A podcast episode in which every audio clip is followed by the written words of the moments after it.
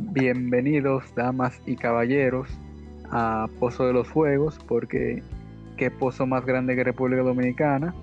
Así que en el día de hoy le vamos a hablar de un jueguito que le está gustando a uno de nuestros colaboradores, que yo lo conocí apenas en la conferencia más reciente de Microsoft sobre el Xbox. Luego se llama Grounded.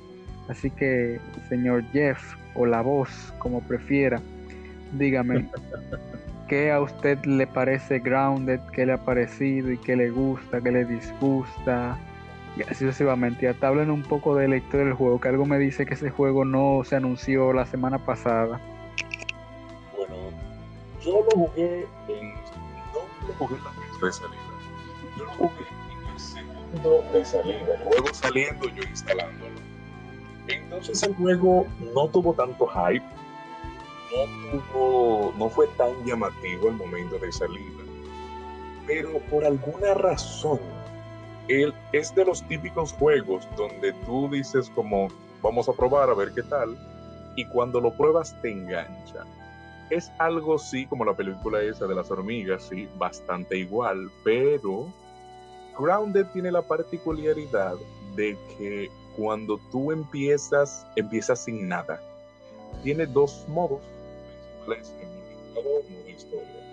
el modo historia.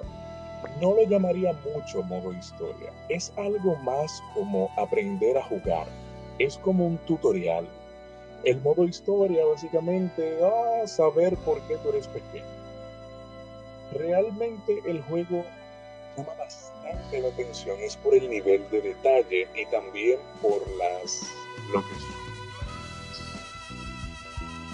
referencias además juegos o otras películas. Como, puedes notar, si, lo, si logras jugar la primera parte, que es ver como una caja musical en el modo historia, que parece como un radio. En ese radio, ahí empieza lo difícil del juego, porque después te ponen a buscar muchas cosas, empiezas tú con las manos vacías, no te dan nada, nada, nada. De ahí buscas hojas y ramas para hacer un hacha y todo eso. Eh, los enemigos del juego no son enemigos. Básicamente son eh, criaturas, o sea, hormigas, eh, ladybugs, pueden que sean también una araña. Hay la araña. Hay una araña en el juego. Esa araña es una araña que no voy a decir que es peligrosa, sino que si no tienes armamento, si no tienes, no voy a decir experiencia, sino que si no tienes esa, ese punto de fuerza o habilidad, aléjate de todas las arañas que solo mirándote te matan. El juego es adictivo si es multijugador. Si lo vas a jugar con los amigos es muy recomendable para pasar el rato. Y si me dieran a mí, a mi experiencia, a evaluar el juego, yo diría que de 10 le doy un 8. No le doy un 10 porque el juego carece como de esa emoción en el modo historia, porque el juego solo te atrapa. No es que es perfecto, pero solo te atrapa con la jugabilidad. En la historia ellos no se esforzaron mucho porque es como que el juego como que fue prediseñado para ser multijugador, así que no, no le pone mucha atención al modo historia. Es básicamente un tutorial de cómo jugar. Pero le doy un 8. Me gustó mucho, lo voy a seguir jugando y a ver si invito a los amigos, a ver si siguen probándolo conmigo. El juego realmente vale la pena de probarlo.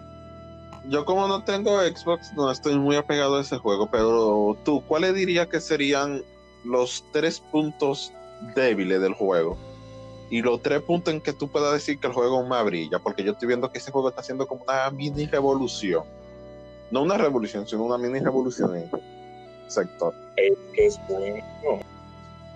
Tres puntos negativos que yo le encontraría a Grounded sería el modo historia, no atrapa tanto. Como dije, es básicamente un tutorial. El segundo punto sería que el juego es más orientado a la exploración, al crafteo. Y el tercer punto malo sería la, la variación de personajes. todos son iguales, no hay diferencia. Básicamente tú eliges el juego. Tres puntos buenos sería que el juego engancha mucho con la jugabilidad, está bien pulida. Eh, los gráficos son muy buenos. Y también sería que, uh, aparte de que está en Game Pass, obviamente, sería el multijugador. ¿Por qué digo multijugador? Eres fuerte, tú vas a pelear contra una araña, tú estás con tus amigos, tú no eres fuerte, tú no tienes X habilidad, pero tu propia habilidad son tus amigos, el soporte que se dan el uno al otro, cuando craftean todos juntos. Es como jugar Fortnite, pero todos en un modo historia ustedes quieran. Ustedes eligen qué van a hacer. Es un mundo amplio, bueno, un patio amplio, porque es un patio que tú juegas. El juego realmente eh, como que te incita te incita a seguir jugando más y más y más porque te atrapa. Oh, yo podré intentarlo porque el juego realmente tiene una propuesta que parece ser interesante. Pero lamentablemente el no estoy como es así no tengo la capacidad de jugarlo porque no tengo la consola ni una PC necesaria para lograrlo, pero el juego definitivamente solamente con el trailer que yo vi tenía una propuesta y una idea llamativa que no se puede pasar por alto y evidentemente el juego es por el momento una sensación viral que quién sabe cuánto tiempo dure.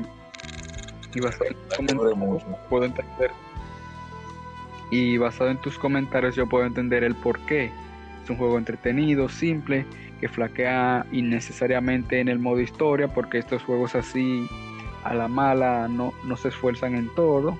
A veces lo hacen bien, a veces lo hacen mal, pero más veces mal que bien cuando se trata de modo historia.